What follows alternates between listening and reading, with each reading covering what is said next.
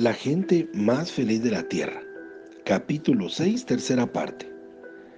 Al final, cuando difícilmente podía quedar un dólar en un bolsillo o un bolso, el predicador inclinó su cabeza para la oración de clausura.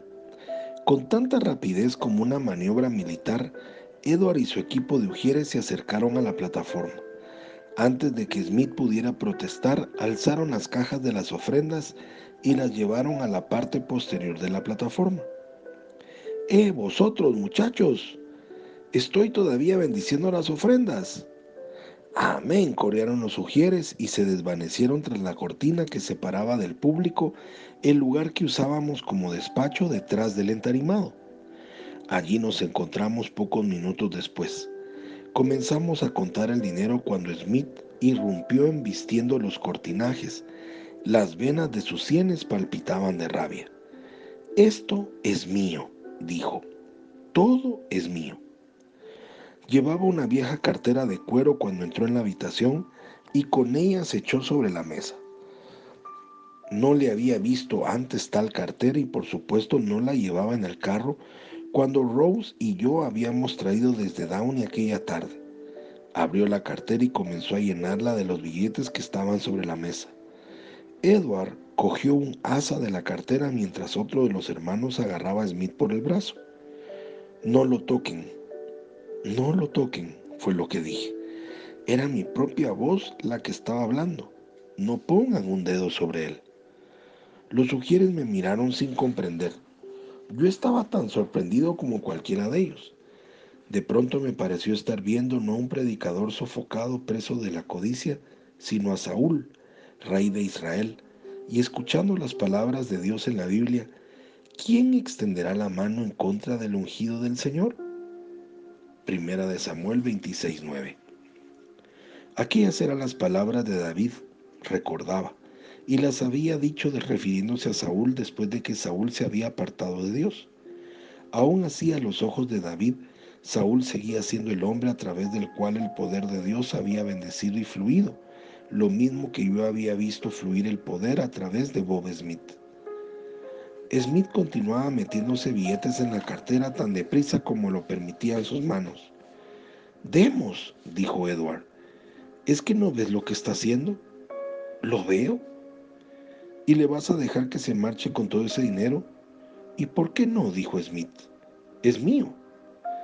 Ahora estaba aguantando la cartera debajo de la mesa arrastrando el dinero con el brazo hacia su interior. Sí, Bob, es tuyo.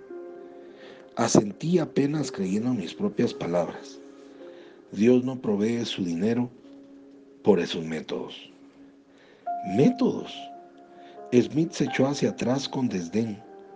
Ustedes son tontos, Shakarian. Todos ustedes son tontos. Cerró la tapa con un chasquido y quedó en pie, mirando al pequeño círculo de laicos y pastores. Tienen una cosa fantástica en marcha y ni siquiera se han dado cuenta. Retrocedió hacia la cortina buscando con la espalda la salida. Un segundo después había desaparecido. Tuve que poner ambas manos en los hombros de Edward para evitar que echase a correr detrás de él Déjale en paz, repetí. ¿Qué íbamos a hacer con ese dinero? Este dinero no es de Dios y no puedo creer que Dios lo haya bendecido.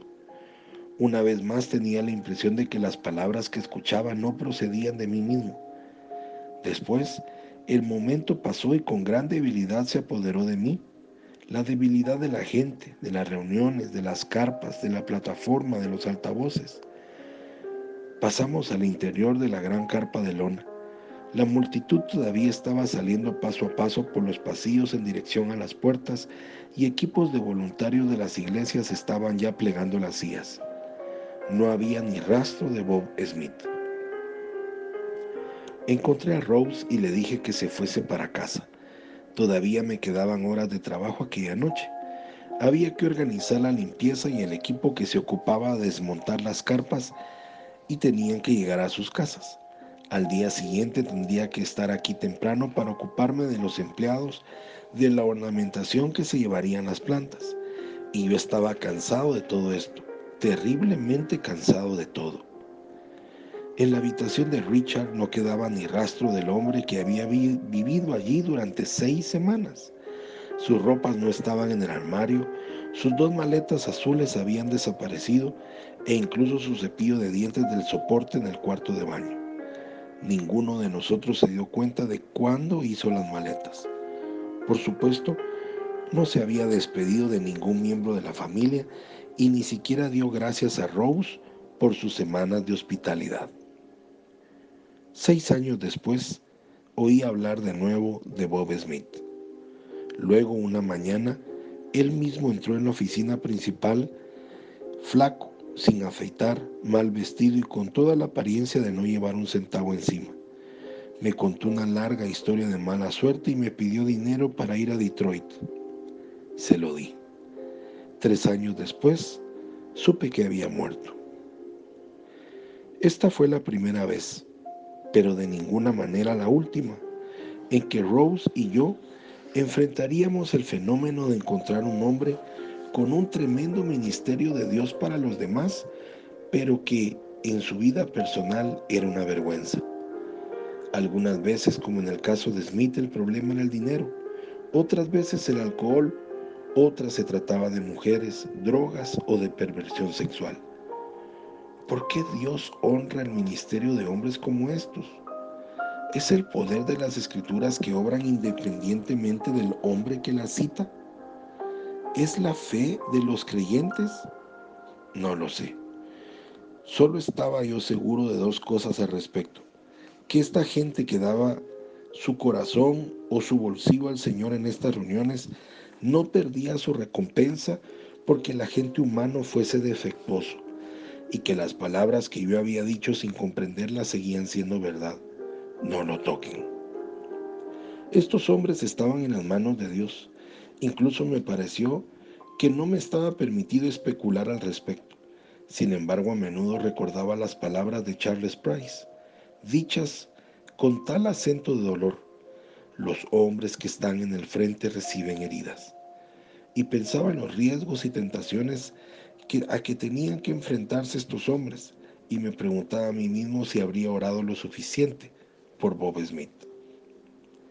Charles Price había muerto había muerto tal como ya sabía él en 1946, pero mi madre casi siempre con casi siempre con constantes dolores vivía todavía. Después de la muerte de Caroline, la familia creyó que ella partiría muy pronto.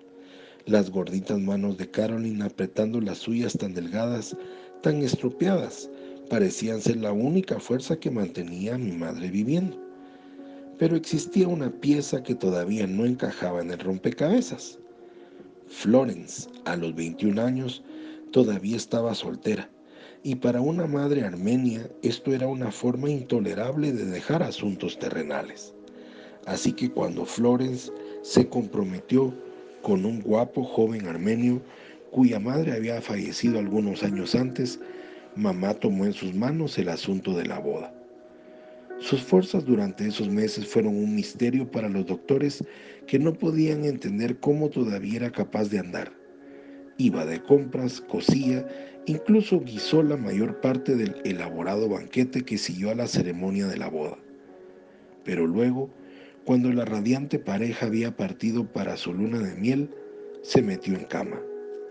El cáncer había progresado más allá de lo que pueden aliviar las drogas, pero no recuerdo haberle oído a mamá ni una sola queja.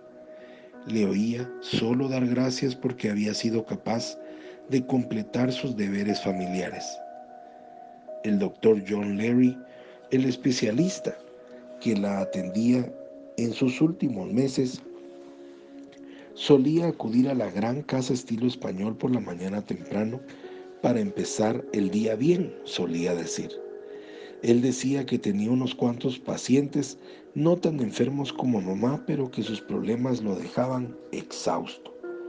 Pero si puedo pasar 15 minutos al lado de tu madre, al principio del día, querido Demos, puedo enfrentarme con cualquier cosa que venga.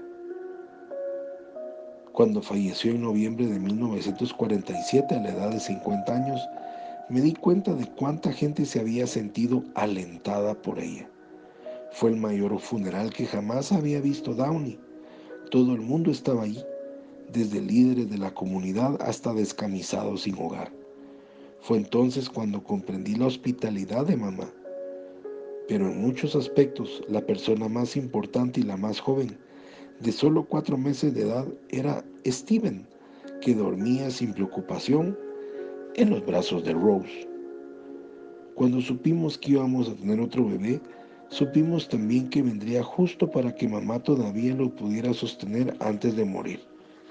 Y así ocurrió, bastante después de que el doctor Larry hubiera prohibido otras visitas, llevamos a Steve hasta la cama de mamá, y ella acarició sus suaves rizos negros y dijo, un segundo varón, esto nunca había sucedido, que Dios enviase un segundo varón. Soy Pablo Zarate y te deseo un día lleno de bendiciones. Hasta mañana.